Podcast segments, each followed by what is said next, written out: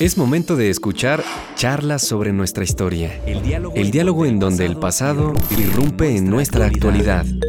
Charlas sobre nuestra historia. Sobre nuestra historia. Con invitados especializados en la historia de México. Comenzamos. Bienvenidos otra vez a una nueva versión de nuestro programa, eh, charlas sobre nuestra historia. Doctor Luis Enrique Ferro, bienvenido. Ya lo extrañábamos, no teníamos tiempo que no... Que no nos veíamos, no, pues es que esto de estar a, dos cabinas este, luego complica mucho la situación, pero no, con mucho gusto y siempre es un placer y, este, estar en estas, en estas charlas con nuestra historia y reconocer este, pues toda la labor que, que se viene realizando para, para pervertir un poco el conocimiento y si no, pues para divertirnos un rato este, y comprender más sobre nuestra realidad social. No, pues muy bien, muchas gracias. Soy el doctor Saúl Manuel Albor Guzmán y tenemos ahora una invitada, ¿no? De, de lujo, doctor Ferro, eh, la doctora Miriam Reyes Tobar. Ella es la directora del Departamento de Estudios Culturales, Demográficos y Políticos de la Universidad de Guanajuato, Campus Elaya Salvatierra. Miriam, bienvenida. Muchas gracias por atender nuestra invitación. No, te hiciste mucho de rogar, estuvimos mucho tiempo insistiendo, pero yo sé que tienes muchos múltiples compromisos. Pero bienvenida, ¿no? Ella, este, platícanos un poco de tu currículum, Miriam. Ok, muchas gracias. No, pues al contrario, muchísimas gracias a ti, Saúl, y a ti, Enrique, también por la invitación. Y como bien lo comentas, ¿no? Toda esta demora que creo, como dicen, los últimos serán los primeros. Entonces, ahí vamos a comenzar. Yo soy licenciada en Ciencias de la Comunicación, egresada de la Universidad Vasco de Quiroga en la ciudad de Morelia, Michoacán.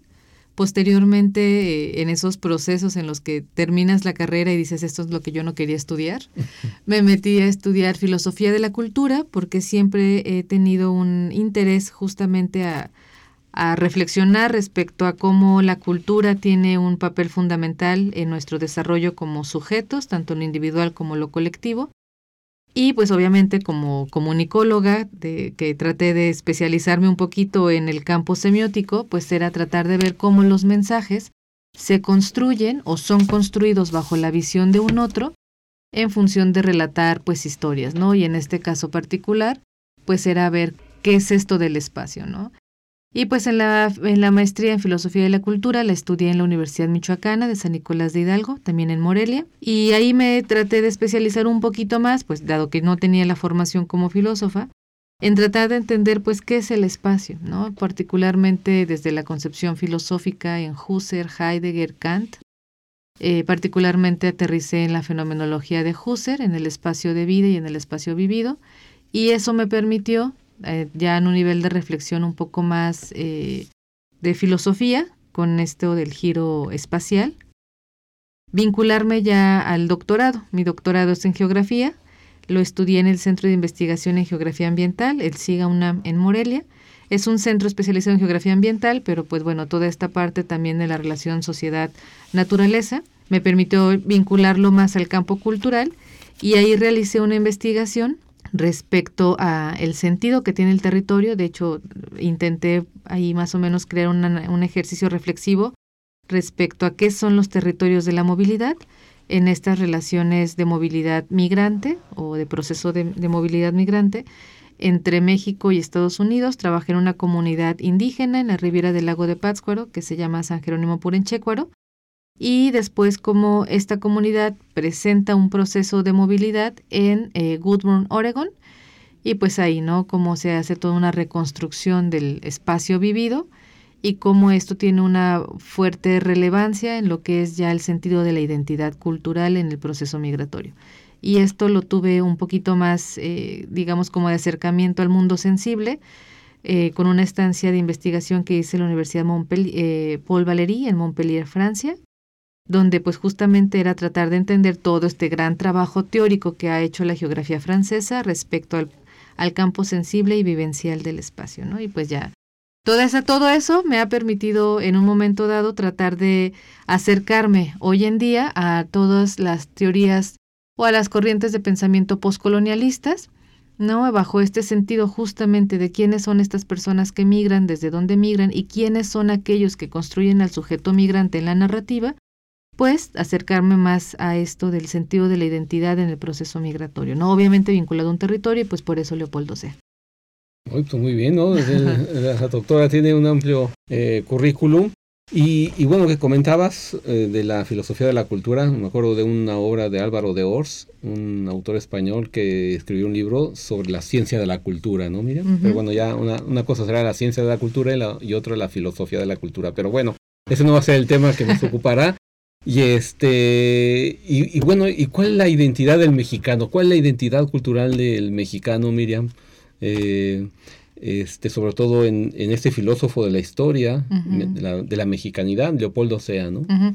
Y es que esta pregunta que, que, estabas comentando, pues me hizo remitirme justamente a todo este constructo de la filosofía mexicana, ¿no? Que parte de preguntar qué es el ser mexicano, ¿no? Y, y, en ese sentido Leopoldo Sea creo que es un filósofo que nos permite reflexionar mucho al respecto, porque nosotros bajo nuestro constructo de sujeto, obviamente en construcción, este sujeto inacabado que diría eh, Octavio Paz, ¿no? De, de este sujeto que bajo esta aura etérea de que somos y no somos, que todavía no terminamos de entender nuestro proceso de construcción, ahí justamente es donde entra muy bien el pensamiento de Sea al momento de decir es que el sujeto es un sujeto en circunstancia, ¿no? Y la circunstancia, en este caso, son sus, son sus, sus elementos históricos, son sus contextos, el contexto lo construye y el, el contexto construye el sujeto y el sujeto construye el, al, al contexto. Y creo yo que una de las grandes preguntas, y es como la pregunta existencial de todo nuestro ser mexicano, es pues quiénes somos, ¿no? Porque no somos este sujeto español que obviamente viene con una larga tradición también de pensamiento, pero tampoco somos este sujeto indígena, ¿no? Somos este mestizo que deriva de un, de un proceso de colonia, en donde justamente este proceso de colonia es lo que ha hecho que construyamos nuestros imaginarios. Entonces, creo yo que el sujeto mexicano es justamente este migrante, no es este sujeto que está migrando conforme al espacio, conforme al contexto, conforme a la historicidad, y vamos evolucionando, pero también vamos tratando de llenar los vacíos que la propia dinámica del cambio va creando, ¿no? El vacío primero del sujeto que, se, que fue colonizado, ¿no? Un sujeto que también fue desposeído, un sujeto que también se tuvo que ver reconstruido, un sujeto que también se vio abandonado y un sujeto que de repente también se vio mutilado, ¿no? Que al final creo que ahí es donde entra justamente este sujeto que nace en la colonia, ¿no? Y que conforme fue evolucionando también los procesos históricos de nuestro país, fue tratando de entender quién era, ¿no? Y hoy en día no somos, inclusive, ¿no? No somos los mismos sujetos democráticos, ¿no? De hoy a de hace cuatro, seis, ocho años. Entonces estamos como en estos procesos.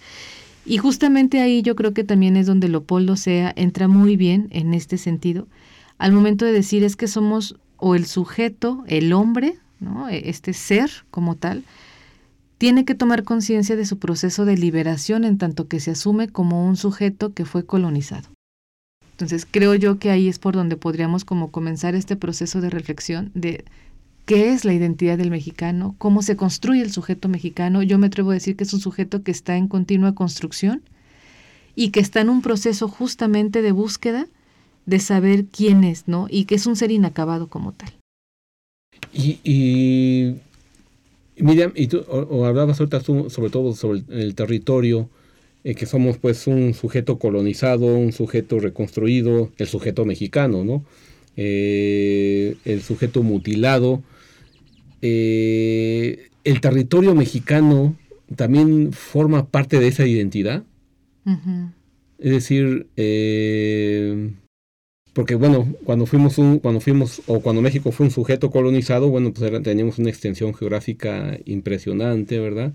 Y después con las reconstrucciones a lo largo de la historia, sobre todo en el siglo XIX, pues viene la, la secesión territorial, la mutilación, y, y, entonces en esa reconstrucción del mexicano, ¿cómo el mexicano se ve como sujeto histórico? Es decir, nos sentimos colonizados, mutilados, o cómo poder dar ese paso a una identidad pues más eh, uh -huh. consciente o, o, asumir todo, todo ese pasado este pues como parte de nuestra cultura, ¿no? de nuestra identidad cultural, ¿no? Exacto, fíjate, creo que acabas de decir la parte fundamental, ¿no? Asumir como la construcción. Y yo creo que ahí sí también sería importante el poder ver que en esta, en esta transformación, en estas reconfiguraciones territoriales que se hace la identidad también se reconfigura. ¿no? Yo había mucho, bueno, hace tiempo, y ustedes también lo han de saber ahí, había, hubo mucho tiempo, ¿no? Que de hecho cuando empezó este proceso de que la globalización y la mundialización, dirían los teóricos este, occidentales, ¿no? Em, de que con la globalización se hizo el fin de los territorios, ¿no? Creo yo que sí hubo un fin en la primera concepción que teníamos de cuál era el territorio, este espacio con fronteras tangibles que no se podían como cruzar tan fácilmente, ¿no? Pero que las migraciones desde toda la vida, pues nos han permitido poner en, en tela de juicio esto de la, de, la, de la frontera, ¿no? Y en el caso, por ejemplo, de la identidad, en particularmente en esta relación del cuerpo con el territorio, el propio cuerpo se transforma también o se convierte en una frontera que delimita también el territorio, ¿no? Y justamente en esta construcción histórica es donde vemos cómo cada uno de los territorios tiene una, una forma particular de construirse, de restituirse, de reconfigurarse y de significarse en función de justamente todo el legado histórico y cultural que se le da a un lugar, ¿no? En el caso particular de México, cada uno de los procesos que permite llegar en las diferentes escalas de análisis, en la escala local, en la escala regional, es lo que ha hecho que también cada una de estos, cada uno de estos elementos se logre entender de una forma particular. Y creo ahí, por ejemplo, todo este proceso de destitución de la tierra. Pensemos también, ¿no? En esta forma, por ejemplo, en donde las comunidades indígenas que han sido también una parte fundamental de esta construcción de qué es el ser mexicano, ¿no? De cómo fueron ellas también eh, desposeídas, ¿no? Cómo se convirtieron después los, los eh, indígenas en parte con las leyes eh, borbónicas, ¿no? En esta parte también del, eres el territorio más el sujeto que está en el territorio, tú español eres el dueño del espacio con el sujeto. Y eso también reconfiguró esto. Y entonces aquí yo creo que es una parte fundamental, sí vincular al sujeto con el espacio, con el territorio, porque estamos en esta construcción dialógica, en donde justamente la esencia, en los procesos que establece el sujeto con el espacio en función del contexto que se tenga, es también lo que va a ser la construcción del propio sujeto en estos procesos de identidad. Y es donde, por ejemplo, esta, este asumir que tú, que tú aludías, Saúl, es en donde tenemos que ver que, por ejemplo, nuestra identidad como sujeto del centro no es la misma identidad del sujeto del sur, no es la misma identidad del sujeto del norte. Y ahí es donde empieza justamente toda esta diversidad cultural y en donde empieza todo esto que podemos entender como multiculturalismo, que podemos entender como interculturalidad inclusive, ¿no? Y ahí es donde nuestro país, me atrevo a decir, tiene una gran riqueza, ¿no? En donde somos diferentes Méxicos con diferentes realidades, con diferentes climas, vegetaciones, procesos culturales, procesos de identidad. Por ejemplo, ahora el 2 de noviembre es un elemento en el imaginario de la identidad mexicana nacional, mm. pero la esencia, la vida, ¿no? El asumirla, el procesarla es diferente, ¿no? En función de la identidad territorial que en este caso pues es a nivel regional y a nivel local, ¿no? No es lo mismo, por ejemplo, la forma en la que se representa, se vive en, en, en Michoacán, ¿no? Que es de donde yo soy. En Pátzcuaro. En Pátzcuaro, por ejemplo, ¿no? Janitzio, toda esa parte, a como lo hacen, por ejemplo, en el Estado de México, ¿no? Que también tienen una misma tradición de valor, o inclusive aquí en Guanajuato. Entonces, es muy importante y ahí es justamente donde esta toma de conciencia de la identidad es muy, muy representativa y es muy importante a nivel del el territorio en vinculación con el sujeto, donde se construye de una forma dialógica. Es el sujeto en el espacio y es el espacio en el sujeto. Pues sí, bueno, a mí me queda claro, siempre es muy complicado, ¿no? Y es muy extraño cuando dicen, bueno, ¿qué es ser mexicano, no? Y si nos ponemos a tratar de dar la definición, pues no le atinamos, ¿no? Variamos y buscamos y el problema también está en que de repente ya nos quedan o nos han marcado algunos elementos muy clásicos que forman ya parte de nuestro inconsciente como para demostrar lo mexicano y que se vuelve incluso un artículo de venta en el turismo, ¿no? El, el señor eh, sentado del campo, ¿no? Sentado en un cactus, ¿no? Con un sombrero, el tequila, el mariachi, este, el zarape, etcétera. Entonces se vuelve como toda una iconografía que incluso se hace baile y entonces llegamos a lo que vendrían siendo los, las baile, los bailes regionales, ¿no? O el ballet folclórico como si fuera nuestro folclor. Pero hasta dónde podemos comprender toda esa simbología, por un lado, ¿no? Y si hablamos del mexicano y nos estamos hablando de muchos Méxicos, entonces, ¿cuál sería la identidad? ¿Es posible hablar de la identidad mexicana? Por un lado. Y por otro lado, pues sí, somos migrantes, pero realmente hemos construido nuestras circunstancias. Esa, esa es, es, así como que los puntos como para poder tratar de entender entonces cómo somos en la diversidad, como para hablar de una identidad, ¿no? Esa es así como que la pregunta que, que, me deja todo es parte de este proceso, ¿no? Porque sí, somos una hoja calca, decía Leopoldo Sea, está perfecto, pues sí, pero ¿cómo vamos a romper la calca? ¿Es posible incluso romper esa calca? Dejar de pensar y seguimos pensando con los teóricos de Occidente como para poder definir lo que nos es propio.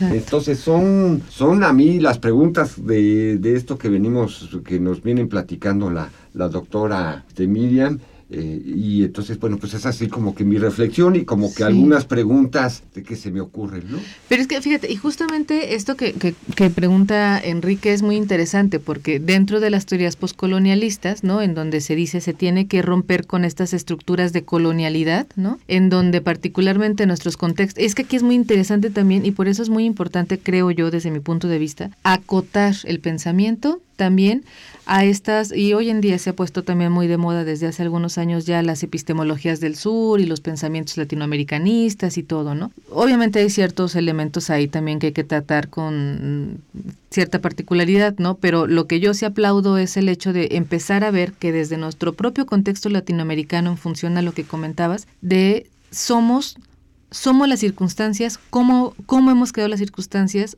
o quién ha hecho las circunstancias, ¿no? Y creo que ahí es donde justamente nosotros nos podemos posicionar en el momento mismo de preguntar, el ser mexicano es un ser que se ha ido construyendo en función de unas circunstancias que le han venido imponiendo. ¿no? O sea, la conquista nos la impusieron. Desde la conquista como un primer encuentro con lo otro, con lo diferente, que aparte no fue el tratar yo de, de, reflejar que yo soy diferente, era opacar que yo soy diferente. Avasallar. ¿no? Exacto, avasallar. Entonces, a partir de eso fue nuestra primera circunstancia de decir entonces, ¿quiénes son estos nuevos sujetos que se están construyendo? ¿no? Y que aparte se están construyendo bajo mi entendido, bajo todo mi pensamiento de administración, de organización territorial, de procesos económicos, de una construcción jurídica. Entonces, ahí en ese sentido es una construcción que se nos está imponiendo, ¿no? Y que justamente en alusión, como bien comentabas, ¿no? Eh, que igual Leopoldo se dice es que el sujeto es el constructo que se tiene, el sujeto se construye de acuerdo con la circunstancia y con el contexto. Creo que ahí es donde nosotros sí podemos incidir en el sentido de reflexionar que la circunstancia de entender quién es este sujeto que es, al que se le está preguntando quién es, sí lo podemos construir. ¿Desde dónde? Desde la diferencia, pero desde una diferencia que también ha sido creada, discursivamente ha sido creada, ¿no? Y que eso también permite poder observar que podemos romper con estos esquemas interpretativos desde nuestra propia construcción. Es mucho la teoría de la liberación, por ejemplo, que tienen todos los pensadores brasileños particularmente, ¿no? Entonces, que ahí justamente es donde Paulo Freire, en alusión a esta educación de la liberación, ¿no? En donde es este contexto de... La pedagogía exacto, la pedagogía del oprimido, las, las epistemologías del sur, pues al final de cuentas, ¿no? En donde es nuestro contexto es el que tiene que hablar y es el que nos tiene que permitir que, y entender y sabernos como sujetos, como procesos de colonia, ¿no? Y en esa colonia es donde creo que tenemos que entender y es donde tenemos que romper justamente con estos paradigmas, particularmente de pensamiento europeo, ¿no? Y hoy anglosajón, en donde justamente es nuestro constructo, nuestro constructo tiene que ser en función desde nuestra propia, desde nuestro propio espacio de vida, desde nuestra historicidad, desde nuestra cotidianidad, desde nuestro significado, ¿no? Desde sabernos que somos este sujeto que ha sido oprimido ¿no? Y que tiene que reestructurar y que tiene que cambiar este sentido de opresión. Inclusive hasta en el sentido de opresión es donde todos estos ahora, estos discursos del, del desarrollo y todo eso se pueden cambiar, ¿no? Y se puede decir, inclusive en los esquemas globales de bienestar, no necesariamente tengo que tener mi casa de 20 mil millones para ser feliz, ¿no? Tengo un sentido de comunidad que me hace feliz. Y justamente ahí es donde este sentido de identidad se tiene que ir construyendo. Porque en, este sentido, por ejemplo, Octavio Paz nos decía que somos los hijos de la Malinche, no puedo decir lo que nos decía por, el hecho, pero ¿cómo vamos a deconstruir un hecho histórico como la conquista y cómo transformar un hecho que ahí está? Pero también lo que es interesante, pensar a México desde la conquista, ¿realmente sería parte de nuestra definición? ¿O ya deberíamos dejarlo atrás y transformar la concepción histórica de un hecho, ¿no? Porque vuelvo a lo mismo y me he preguntado, ¿qué pensarán los grupos indígenas cuando les enseñan la historia nacional? Y dicen, ustedes eran un pueblo precioso mesoamericano, con unas pirámides totas, nuestro orgullo, ¿no? Y te van a contestar, pero nos fue muy mal. Y luego que llegan y dicen, pero ¿saben qué? Pues fuimos, fuimos fueron conquistados. O sea, no es lo mismo cómo se percibe esa historia, tal vez en los grupos indígenas, como en lo que nosotros percibimos como la, historia, ¿no? O nuestro constructo de la historia. Y esto me, me lleva a pensar, entonces, cómo construir o, o partir a la reconstrucción. En un momento si esa sería la palabra, o resignificar a la historia o cómo entender la historia de los vencidos, cómo entender o cómo rescatar o hacer que salga la vida de esa historia de los pueblos subordinados para que nos platiquen esa historia. Si esto es así, entonces en el ámbito cultural, ¿realmente todos estos constructos dejan de ser propios? O cómo es que se asume la cultura en este proceso, ya independientemente de la diversidad, cómo estos extractos nos generan una, una, una identidad, en función de que yo no pensaría como que nos estamos autoconstruyendo constantemente, sino que simplemente ya tenemos nuestras propias circunstancias. La pregunta también es, ¿las podemos observar?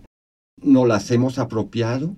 ¿O qué es lo que falta en este proceso? Eh, eh, bueno, sí, eh, Miriam, y sobre todo, a ver, lo que pasa es que ese sujeto, bueno, me refiero por ejemplo a las comunidades indígenas oprimidas, porque también hay de hay también un gran plurico, una, una gran pluriculturalidad en el mundo indígena, ¿no?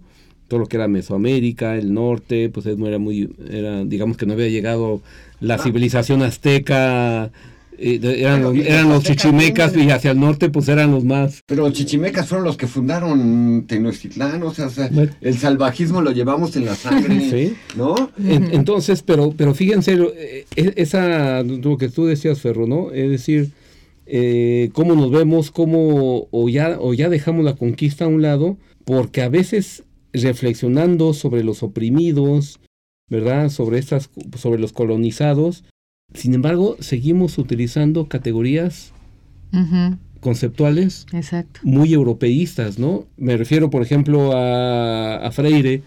Se habla muy, mucho de, la, de, la, de, los oprimidos y hay que liberarse, pero lo hace desde perspectivas filosóficas muy interesantes, pero europeas.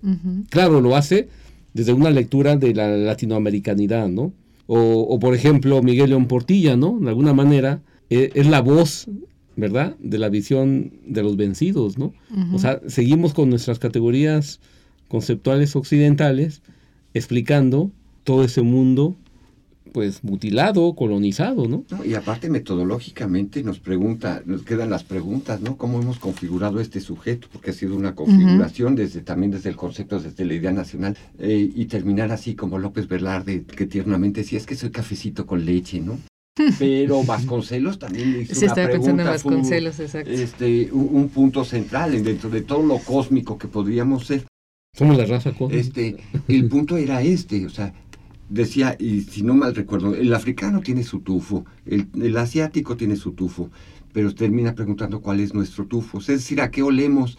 Y, viene una cuestión, también una pregunta ya más contemporánea con Monsiváis, porque a mí Octavio Paz como que todavía no me convence, pero este, pero me voy más con Monsiváis, aunque eh, me vea más hacia la, la onda más, este, bueno, más menos tal vez elegante dentro de la literatura. Decirte elegante. Este, podría yo decir, pero el sarcasmo y este, la forma de decir, bueno, pero hizo una gran pregunta, Monsiváis, ¿cómo es una India bonita? Y entonces ahí viene la pregunta, si la metemos en una pregunta estética, así como decir, ¿cómo es una India bonita? La pregunta es entonces, si no puedo contestar esa pregunta, no conozco la estética de lo que somos.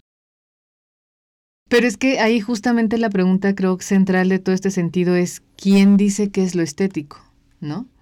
Y la otra es quién te está diciendo qué conceptos o qué teorías o bajo qué metodología lo vas a hacer, porque igual ahorita que lo estaba escuchando estaba yo recordando todo el constructo del Hiperión, pues que a final de cuentas fue una gran corriente de pensamiento filosófico que tuvimos en México que venía en su mayoría proveniente de, de Europa, ¿no? Que obviamente viene con, una viene con un constructo de un otro, en este caso un europeo, que te enseña a ti latinoamericano a que pienses tus propias condiciones desde mi condición imaginaria de lo que yo veo de ti, ¿no? Que justamente pues eso forma parte también del, del ser de la filosofía mexicana, ¿no? Y en donde pues también esto que ustedes están ahorita comentando lleva justamente a reflexionar, ¿no? Y que a lo mejor Monsiváis pues así hay interesante con otras palabras menos elocuentes, en alusión a Samuel Ramos también, ¿no? Esta forma en la que quiénes somos, ¿no? A final de cuentas, pero es que quiénes somos ante quién, ¿no? ¿Quiénes somos bajo qué?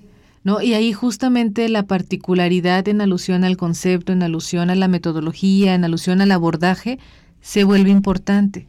Y es que ahí es donde ven la pregunta, entonces, ¿qué es lo que nos define? Exacto. Entonces, ¿qué hacemos? ¿No? O sea, si somos realmente un cafecito con leche.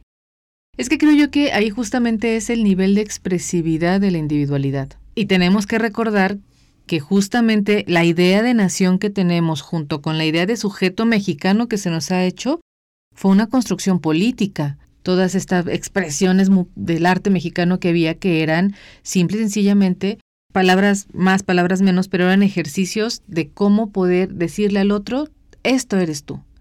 Entonces, más bien ahí lo, interesante es que analicemos todos estos elementos como identidad, como perdón, como expresividades de individuos, no como, como expresividades de la individualidad, inclusive hasta colectiva.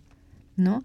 Ahí justamente es donde creo yo que esta forma a la que alude eh, sea en observar la conciencia de la existencia, está pero basado en función quién es aquel que se está construyendo. ¿no? O no construyendo, más bien quién es aquel que se está significando. Ahí está la, impronta de Ortega y Gasset en el pensamiento de Leopoldo, de Leopoldo Sea. no se me vayan, vamos a un corte y regresamos. Estás escuchando Charlas sobre nuestra historia. En un momento regresamos.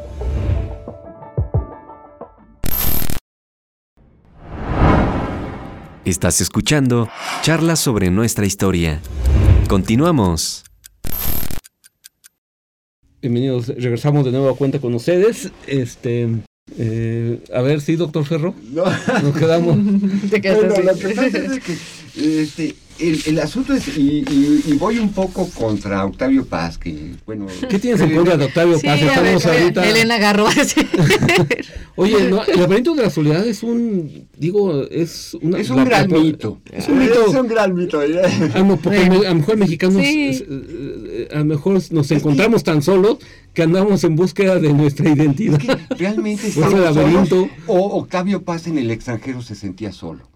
Puede ser, sí, también O sea, ¿por qué? Porque él escribe el libro fuera de México, no lo escribe dentro de México. sí. Parte de la idea del chicano que le lleva a pensar. O sea, lo que yo quiero decir que, el, epílogo es magistral, ¿no? El, cuando hace la filosofía del Museo de Antropología. Es que todo el libro, o sea, en, sí el, ensayo reflexivo que...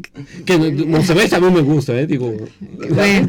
Bueno, hay otros que también me gustan y no, este, pero por ejemplo, el, asunto o, la mala interpretación, por ejemplo, también de nuestros personajes cuando se hablaba de la fiesta, ¿no? Que somos, somos fiesteros. Exacto. Este, pero es que es nuestro tiempo, nuestros ciclos, nuestro comportamiento. ¿Sí me explico? Y, y, es cosa que entendemos, pero que no sé hasta dónde reflexionamos. Si nos vamos desde la... O sea, si se fijan, el método siempre es comparándonos con Occidente. Ese, ese, a lo que quiero llegar es eso. Entonces, Octavio Paz estaba solito. El otro se sentía micrómano, o sea, se sentía chiquito, ¿no? El carrión. Este, luego terminábamos hablando con la psicología del mexicano, con Ramos, y qué no es lo que nos decía. Este, no, pues es que somos el, ¿cómo decía? No, no es el bárbaro, es el, ¿cómo se llama? El, el épero. El lépero. es la esencia del consenso de lo que es el mexicano. Puede ser, pero ¿cuáles son nuestras expresiones? Y la pregunta, y, creo que la pregunta de Monsiváis supera lo que nos dice Octavio Paz en el laberinto de la soledad. Quien me defina qué es una India bonita, me quito el sombrero y digo, no, pues ya, hasta aquí llegamos, ¿no? Ahí está. Porque ¿cómo vamos a definirlo? Porque nos ponen una madre patria bien sexy pero uno va al campo y no encuentra eh, eh Bueno, pero luego tienes el representario de Dolores del Río ahí en Macaria y ahí está tu India bonita, ¿no? Como imaginario, pues, o sea. la película? o cómo leemos, o cómo leemos el llano en llamas y todas estas problemáticas, ¿no? Cómo entender los canastas de cuentos mexicanos, aunque es de un extranjero, pero sí trae una cierta esencia, ¿no? decir, pero es que es Colombia y todo.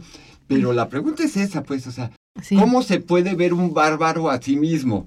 Es que más bien es quién te está escribiendo que eres el bárbaro como tal, ¿Pero ¿no? ¿Por qué necesito al otro que venga y me defina? Es que, es que justamente ahí es donde está el problema y creo que ahí es donde todas estas teorías de, pensamiento de colonial, ¿no? Más bien, creo que la, respuesta es la de colonialidad.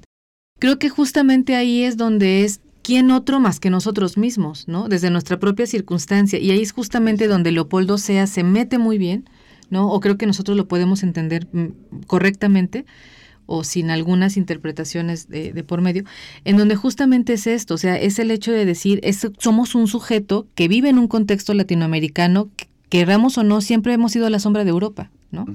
Y que queramos o no, siempre vamos a ser, como dicen en los grandes discursos economicistas, somos el gran patio trasero México de Estados Unidos, ¿no? Entonces, justamente son esas circunstancias que, como bien comentabas en un principio, quién las hace o las hacen, ¿no? Y aquí es donde justamente este, esta, este, esta construcción dialógica que, a la que alude sea, ¿no? En el, en el sentido de que el sujeto es circunstancia y la circunstancia también es el sujeto, es donde la colonia se nos instaura y se nos instauró, y que justamente es lo que Monsiva es en función de quién te dice que la India es bonita, ¿no? Porque, por ejemplo, estoy pensando ahorita que dijiste lo de los, los cuentos, y también la mayor parte de nuestra identidad es una identidad costumbrista. ¿No? Está basada en estas escenas, en estos ideales de, de las costumbres, ¿no? Que han hecho, por ejemplo, florecer instituciones, ¿no? Artesanías, los pueblos indígenas, los, las, eh, las secretarías de, de, este, donde, ay, se me fue el nombre del museo que está en la Ciudad de México. Este, el de los artesanos, ah. el de las artesanías. El, eh, arte popular. Arte popular, exacto, el arte popular, ¿no?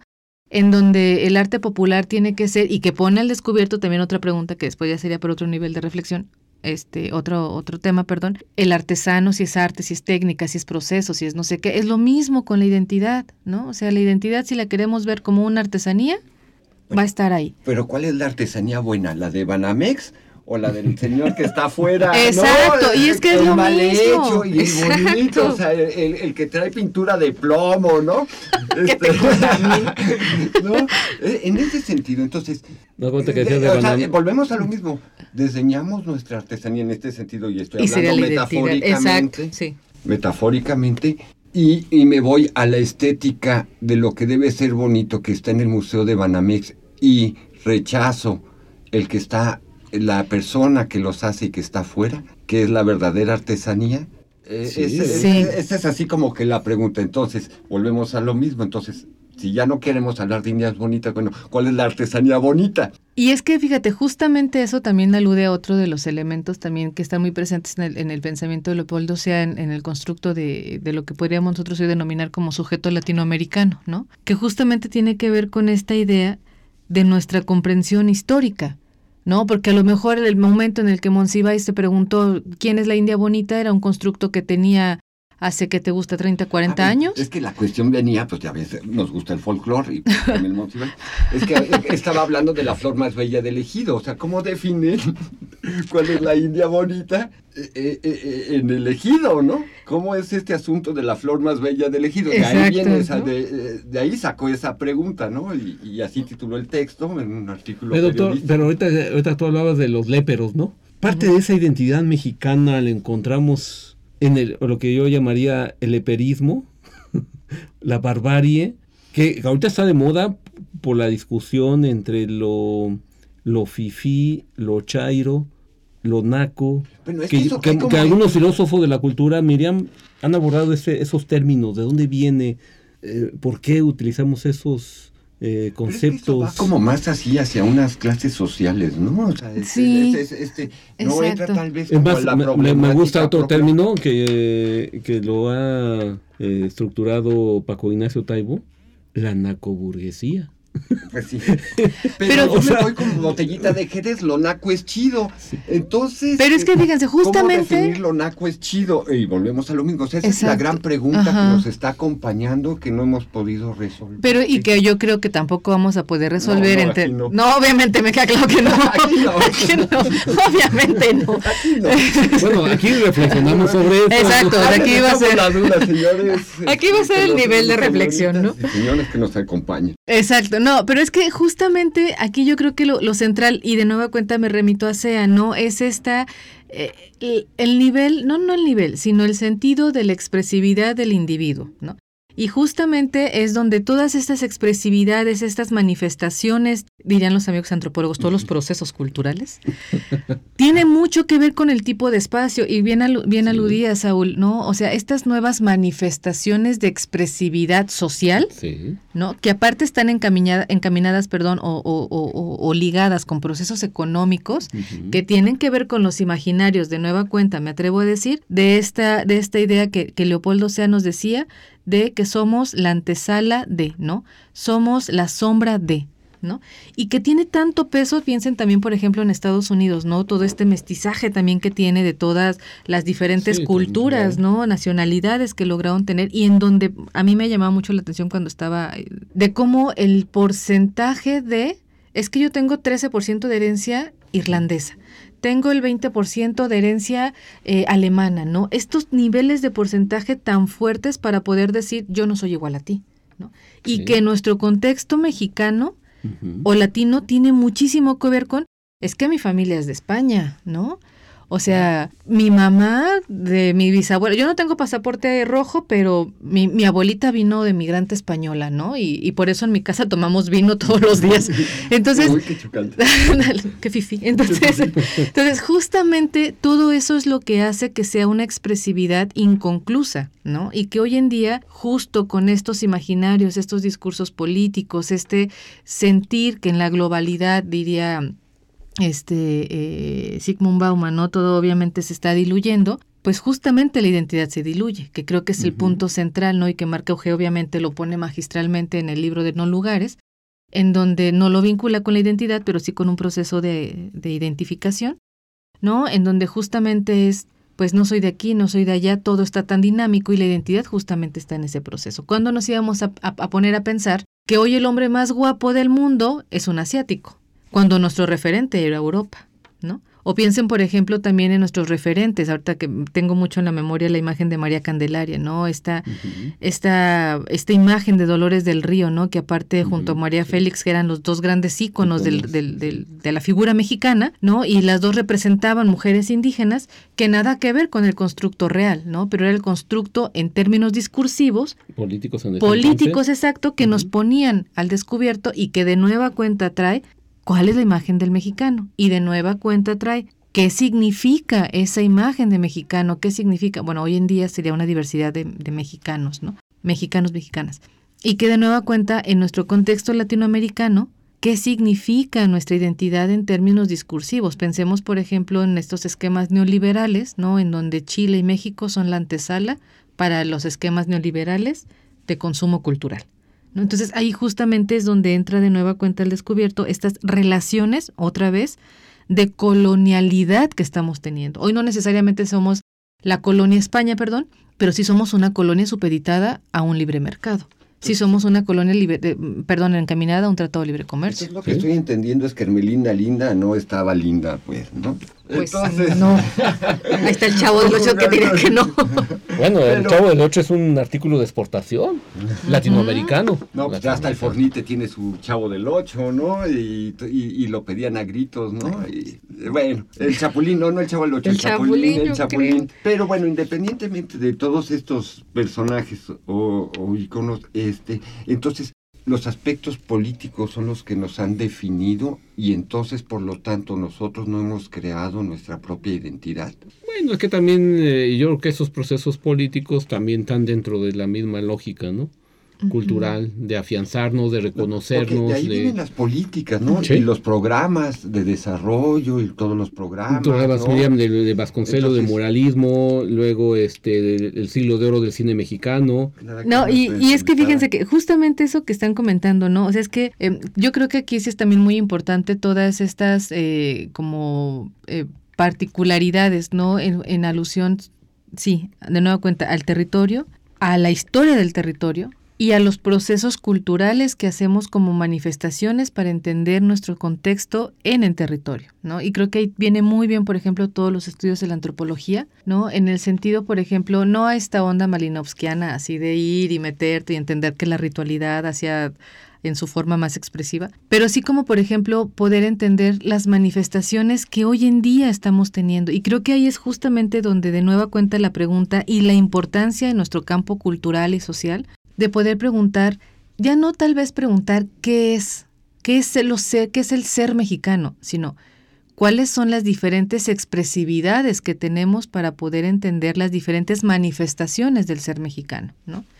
Porque de nueva cuenta, ¿no? ahorita que estaba este, Saúl con, con estas disputas, a mí me llama mucho la atención y creo que ahí las redes sociales hoy en día nos están jugando un papel muy importante en estas manifestaciones, ¿no? Con estos eh, influencers que aparte hoy en día, hace cuántos años íbamos a saber eso, ¿no?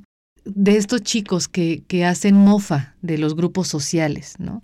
Está, por ejemplo, este chico que se llama Hank, ¿no? El Hank, que hace burla a, a los Wexican aparte, ¿no? Que a este grupo social mexicano de cierta esfera económica, con ciertos procesos de vida social, con esquemas de interpretación cultural muy diferente, ¿no? En donde aquí el folclore en donde esta, esta, este sentido de apropiación cultural, ¿no? Se vuelve importante y de lo cual él hace mofa y lo vincula o lo reinterpreta con otro contexto social, con otros elementos culturales, y ahí es donde nos damos cuenta que en lugar de mofar, ¿no? Y que para estas nuevas generaciones es importante también los mensajes rápidos y que sean como de, de, esquemas de interpretación también hasta cierto punto de diversión, ¿no? Pero que en un, en un análisis ya un poco más a profundidad, un análisis más semiótico, nos damos cuenta de lo complejo que es entender estos dos contextos, ¿no? Estos dos espacios de vida, estos dos mundos interpretativos. Y ahí es donde yo creo que de nueva cuenta la importancia del contexto de Leopoldo Sea, ¿no? el cómo poder interpretar estos mundos desde nuestro propio contexto, ¿no? Desde este esquema de colonial, vuelvo a insistir, ¿no? En, el hecho de decir, fuimos parte de un proceso cultural de conquista. Esa conquista hoy en día se queda en los libros de historia. La conquista que vivimos hoy en día es una conquista más amplia en función de términos comerciales, ¿no? O sea, la cultura y la economía van muy ligadas, ¿no? Porque justamente tú bien lo comentas, Enrique en términos, por ejemplo, de artesanía, ¿qué tiene más valor? Lo que podemos ir a ver a un museo, en donde aparte vivimos en un país que desgraciadamente no tiene mucha cultura de asistencia a museos, o, por ejemplo, la artesanía del señor que está fuera del mercado. O todavía, ¿no? O, ir hoy en estos días en estos grandes esquemas, ¿no? Ir a comprarte un café a una de estas grandes líneas o ir con el señor. No, porque si no, aquí la escuela me cobra.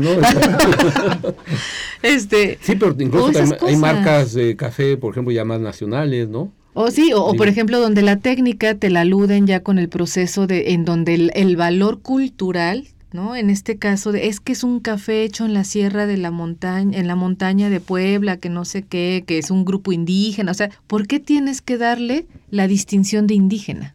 Si al final de cuentas, otra vez en el mismo esquema, somos sujetos que vivimos en una colectividad, sí con diferencias, ¿no? territoriales, de procesos de interpretación cultural, ¿no? porque obviamente pues nuestras formas interpretativas son diferentes, pero son expresiones de nueva cuenta.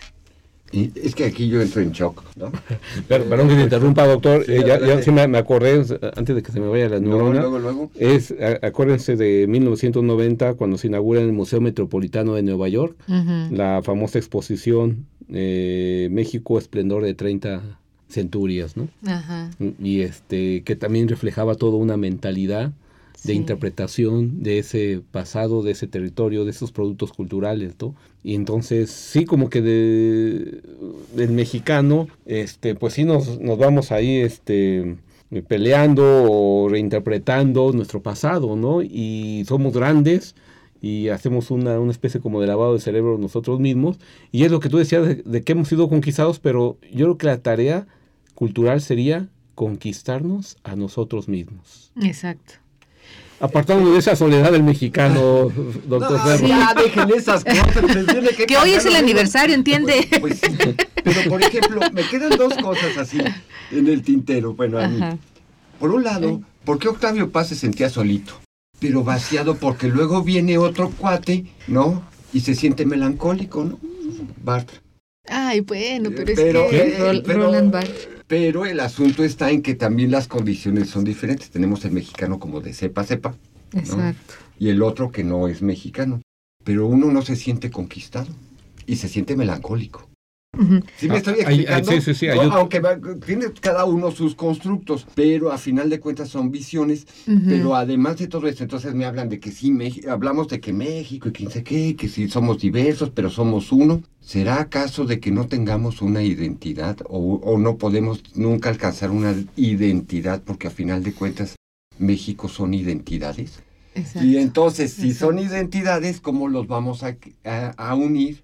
O cómo vamos a utilizar todos sus fractales en una unidad para poder definir esto es lo mexicano. Pero es que fíjate, creo yo que ahí el punto central, y qué bonito que uh, haces alegoría ahorita a los fractales, creo yo que justamente en alusión también de lo que comentaba Saúl, es entender que somos un fractal. ¿No? O sea, no necesitamos unirnos, o sea, obviamente sí necesitamos unirnos pues para cuestiones políticas, ¿no? Democracia y eso, y social, o sea, obviamente eso sí, ¿no? Pero en términos de expresiones, y otra vez vuelvo, ¿no? De expresividades, creo que el fractal es muy bonito. ¿Por qué? Porque entonces podemos entender que tenemos, tenemos diferentes manifestaciones de esta expresividad del quién soy. ¿No? Y ahí es donde el arte juega un papel muy Sí. importante, donde la cultura en sus manifestaciones tiene una gran riqueza cultural, ¿no? Valga la redundancia. Porque ahorita justamente te estaba escuchando y ahorita que comentaste esto del fractal, recordé la gran problemática que existió en Monterrey el, hace, no recuerdo si dos años, cuando salió la película, o hace tres, cuando salió la película de Ya no estoy aquí, ¿no? De Mm. estos chicos de, las, de la parte de Monterrey, Sí, del sí, norte, sí, ¿no? Sí, sí, ya sé Sí, en donde era este que estaban haciendo manifestación a la, a la cumbia eh, a la cumbia colombiana despacito, de suavecito, no sé cómo le cómo se llama. eh, y que salió una fuerte parte Que- de que la está población En la plataforma de Netflix, que de hecho está, ¿no? ajá, exacto, y Sí. todavía está, está, y que iba a, a ser la película candidata a representar a, a México, ¿no? Entonces, y muchísima parte, muchísima gente de Monterrey dijo, no, espérate, yo no soy eso. Pero las otras contrapartes, las, las partes que iban en esta, digamos, como periferia del entendimiento de esta identidad culta, ¿no? Que nos han hecho aparte construir y que nos han hecho comprar y tratar de medio entender, dices, ¿y yo en dónde quedo? ¿No? ¿Por qué no me puedo hacer visible ante este gran sí, esquema, sí, sí. ¿no? Que me estás queriendo como interponer o me estás queriendo tener. Entonces, de nueva cuenta, creo yo aquí que, que es como este hecho de decir, estamos en este fractal, ¿no? Estamos como en este... Y ahí ahorita que también comentaste me vino a la mente estas imágenes de los haiku, ¿no? De estas grandes ideas que tienen con diferentes formas de crearse y también de interpretarse, pero que una idea en el fondo es la que lo está construyendo. Y creo que aquí el punto central en este sentido de la construcción de nuestro ser mexicano, ¿no? que aparte somos un ser latinoamericano también en términos geográficos y de delimitación territorial, creo que ahí es el punto central, ¿no? Nuestra gran extensión es tan amplia, ¿no? En el sentido no solamente espacial o geográfico, territorial, sino también cultural. Y ahí es donde esta fractalidad que, que comentas, este, este, fractal, creo que es el punto, y, y, me gustó mucho que lo dijeras, es el punto esencial de nuestra identidad. Somos un fractal, al sí. final de cuentas. Sí, pues pero, pero falta bailar el baile del chemo y no, pero ese fractal, sí, fíjate que me gusta ese ese simbolismo, ¿no? Uh -huh. Esa imagen que utilizas Miriam, doctor Ferro, ah, Ferro, porque sí somos somos un fractal, pero pero denota toda una riqueza, ¿no? Uh -huh. O sea, es un espejo claro. de todo lo que somos. Pero es que todavía de, de todas nuestras identidades. ¿no? Y entonces, ¿quién define ese fractal? O sea, ¿cómo definir esos fractales? ¿Sí me explico? O sea, como que la identidad del mexicano, lo que trato de decir, tal vez es una contradicción en sí mismo. Tal vez no existe precisamente porque son fractales, pero entonces, ¿cómo definir y construir una metodología, una estructura de pensamiento, una historia propia para definir todos estos fractales? Pues, porque a final de cuentas es un México. Un México con diferentes Méxicos. Con distintos Méxicos, sí. ¿Por qué me tienen que enseñar que, pues, chútate que a, Alan Poe y a todos estos poetas extranjeros, pero no nos ponen a Nezahualcóyotl, ¿no? Y todavía dudamos si Nezahualcóyotl que era poeta, ¿no? O si era filósofo. O sea, hasta dónde hemos tenido la capacidad de entender que, pues no, pues no tenemos a Mozart, pero pues tenemos a José Alfredo Jiménez. Eh, pues, eh, tenemos a nuestros propios poetas, pues. No, o sea, no, una gran tradición musical, ¿no? sí, eh, sí y, tenemos gente muy capaz y mucha, con mucha referencia. ¿Hasta dónde nos podemos identificar incluso con lo propio? ¿sí? Sí, es que luego andamos ahí más o menos lo que decía Miriam, eh, la, la, identidad culta, ¿no? Como que el culto es aquel que tiene cultura, ¿no? Exacto. Me, recuerda aquel discurso de, de, Vargas Llosa, a lo mejor tampoco te gusta, ¿no, doctor? No, tampoco. Ay, que bueno, me, gusta, me, gusta Vargas ah, Llosa, el primer Vargas Llosa, no ya el, el que está...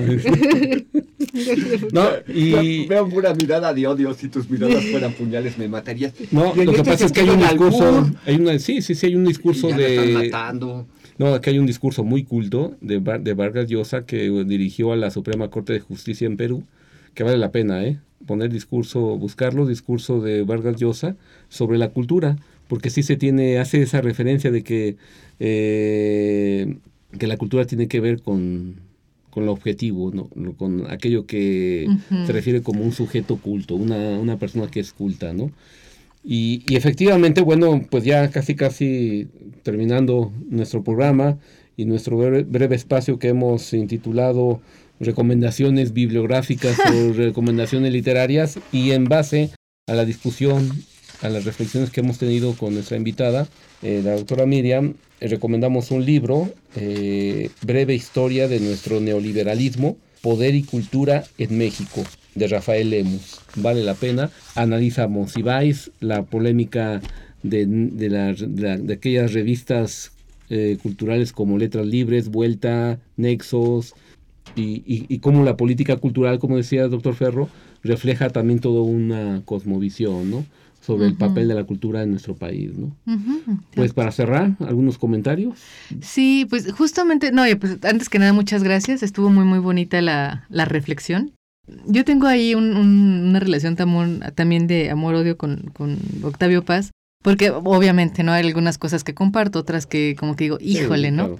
Desde este, justamente este constructo de fuera, ¿no? Cómo nos observa y crea, ¿no? Pero creo yo que lo en parte fundamental y ya como, como eh, última reflexión en alusión a, a este gran trabajo de, que tenemos de Leopoldo Sea, es el hecho de que nos permite pensar en que uno de los grandes, creo yo, ¿no? Y es la lectura que yo le doy a él, que creo que es uno de nuestros grandes conflictos como sujeto latinoamericano en un contexto mexicano, es el miedo al mestizaje, ¿no? Es el miedo a observar que somos producto de un mestizaje, ¿no? Y que creo que creo que ahí nuestro miedo está dado en, en función a que ¿cómo voy a ser indígena? ¿no? Si yo soy español o soy europeo, ¿no? Y el indígena, no, es que yo soy 100% indígena. Entonces, Creo que ahí son estos discursos que podemos encontrar en diferentes esquemas, eh, piénsenlo o véanlo desde las propias narrativas que existen en términos visuales. Las telenovelas también fueron otro de los grandes íconos en la construcción de la identidad mexicana, ¿no? Entonces, el cine de oro. Entonces, creo que ahí es el miedo al mestizaje. Y ahí es donde creo yo que hoy en día la tarea fundamental que podemos tener en alusión a Leopoldo Sea y su constructo de identidad en función de cómo lo podemos entender y reflexionar es en observar las diferentes expresiones que la individualidad tiene en el entender quiénes somos. Pues nada más me quedó una gran pregunta. En esta conversación, ¿quién ganó el round? Octavio, Octavio Paz. ¿O Con una pregunta, bueno, no, independientemente de eso, no, pues muchas gracias. No, este, vale la pena respecto a eso, el libro de Rafael Lemus, lo recomiendo. Es este, habla muy bien. Es comprender esta discusión porque tuvo Octavio Paz y Monsiváis tuvieron una discusión también, una polémica. Entonces, pero bueno. y, por último, perdón, y por último nada más de Leopoldo sea una recomendación, el libro de ensayos sobre filosofía en la historia. Está muy interesante. Y si no, la filosofía como compromiso y otros ensayos, que ahí justamente es donde establece su papel eh, de qué es la filosofía y cómo puede servir para entender a la cultura. Perfecto. Eh, anotado. Eh, doctora Miriam, muchísimas gracias. nos veremos en algún otro nuevo programa para seguir platicando el tema fascinante de la filosofía de la cultura de la mexicanidad. Exacto. No, al contrario, muchas gracias a ustedes y un gran saludo. Doctor Ferro, muchas, gracias. Hasta luego. Doctor Saúl, un placer verlo. Quédense con nosotros. Gracias por acompañarnos en Charlas sobre nuestra historia. En la locución, Saúl Manuel Albor Guzmán. Charlas sobre nuestra historia es un programa del Departamento de Estudios Culturales, Demográficos y Políticos del campus Celaya Salvatierra. Y Radio Universidad de Guanajuato. Una producción de Mario Vargas.